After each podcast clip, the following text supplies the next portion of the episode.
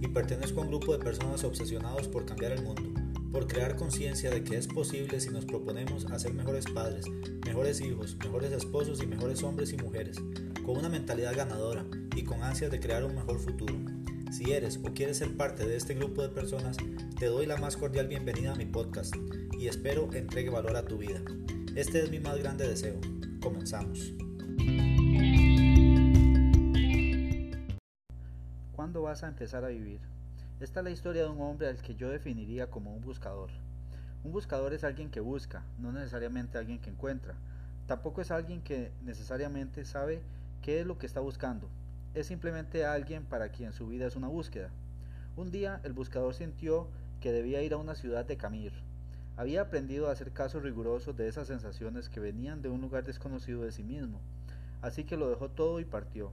Después de dos días de marcha por los polvorientos caminos divisó a lo lejos Camir. Un poco antes de llegar al pueblo, le llamó mucho la atención una colina a la derecha del sendero.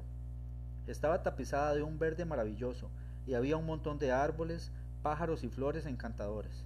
Le rodeaba por completo una especie de pequeña valla de madera lustrada.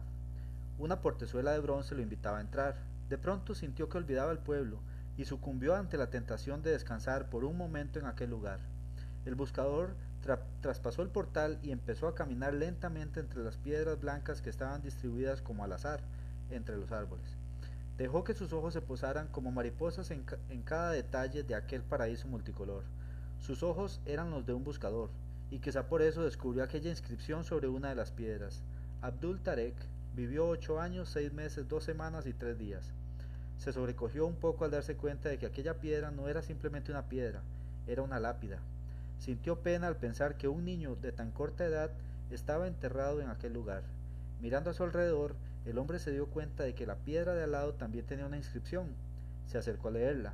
Decía, Yamir Khalib vivió cinco años, ocho meses y tres semanas.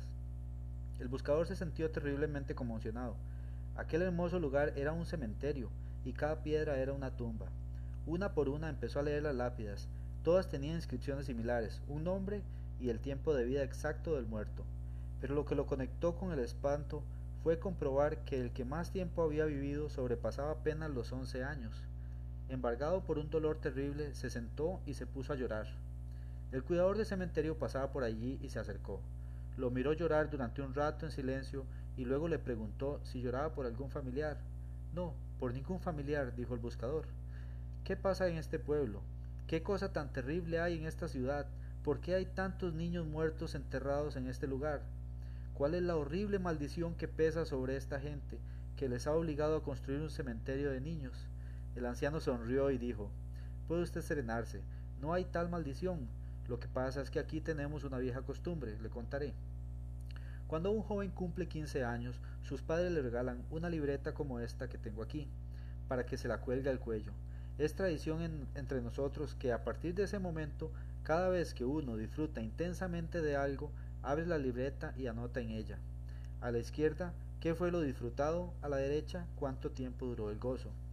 Conoció a su novia y se enamoró de ella. ¿Cuánto tiempo duró esa pasión enorme y el placer de conocerla? Una semana, dos, tres semanas y media. Y después la emoción del primer beso, el primer maravilloso, el placer del maravilloso del primer beso. ¿Cuánto duró?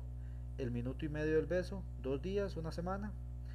y el embarazo y el nacimiento del primer hijo, y la boda de los amigos y el viaje más deseado, y el encuentro con el hermano que vuelve de un país lejano, ¿cuánto tiempo duró el disfrutar de estas situaciones? ¿Horas? ¿Días? Así vamos, anotando en la, libreta cada momento que disfrutamos, cada momento.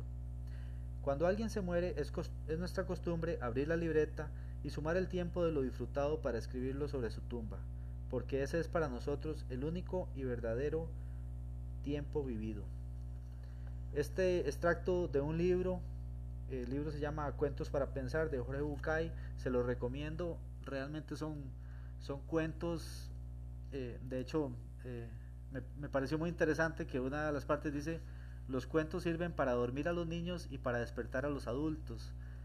Este es uno de los cuentos que viene en este en este libro y me encanta la forma en cómo nos, nos pone a pensar realmente si, si estamos disfrutando el tiempo cada momento, o sea, cada momento que nosotros vivimos es para disfrutarlo, es para sacarle el máximo provecho.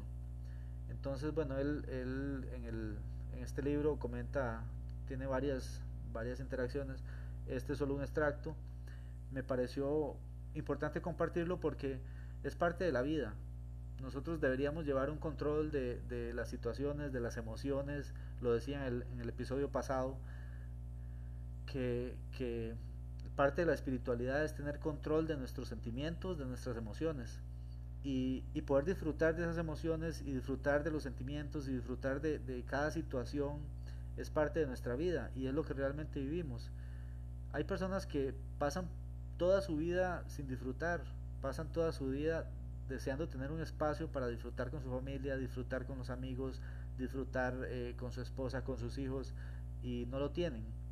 De hecho, hay una hay un libro que escribió una, una enfermera, ahorita no recuerdo el nombre, que dice que de las cosas que más se lamentan las personas antes de morir es de no haber disfrutado más tiempo con la familia. Eh, o sea, es parte de, nosotros, parte de, nuestra naturaleza, disfrutar, eh, alegrarnos de las cosas buenas, de las, de las alegrías de los otros, y no tanto pensar en, trabajar, en, esforzarnos, en, crecer, en, en generar más dinero, que todo eso es bueno, pero también el tiempo del disfrute, el tiempo de, de, de, pasar un rato en familia, de comerse una carne asada, eh, bueno, para los vegetarianos de disfrutar, no sé, un, una ensalada o disfrutar eh, algún tipo de, bocadillos.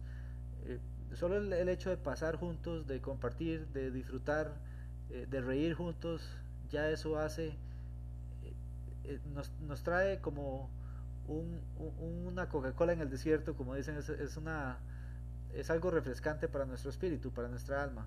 Entonces les, les comparto este cuento para que realmente mediten en él, eh, aprendan a disfrutar cada momento, aprendan a, a, disfrutar esa emoción, que, esa alegría de la graduación de un familiar, de la graduación de un hijo, del nacimiento de un hijo, de un matrimonio, de, de todo. O sea, aprendan a disfrutar y es parte de la vida, es parte de, de seguir adelante. Eh, entonces, ojalá que les haya gustado este episodio. Es un poco diferente a todos los demás, pero me parece que es importante también compartir eh, algunos temas que, que, son buenos para el crecimiento. ¿no? Entonces, si les gustó, ojalá que lo puedan compartir con alguien, que se lo, lo envíen ya sea por WhatsApp o por lo compartan en sus redes sociales.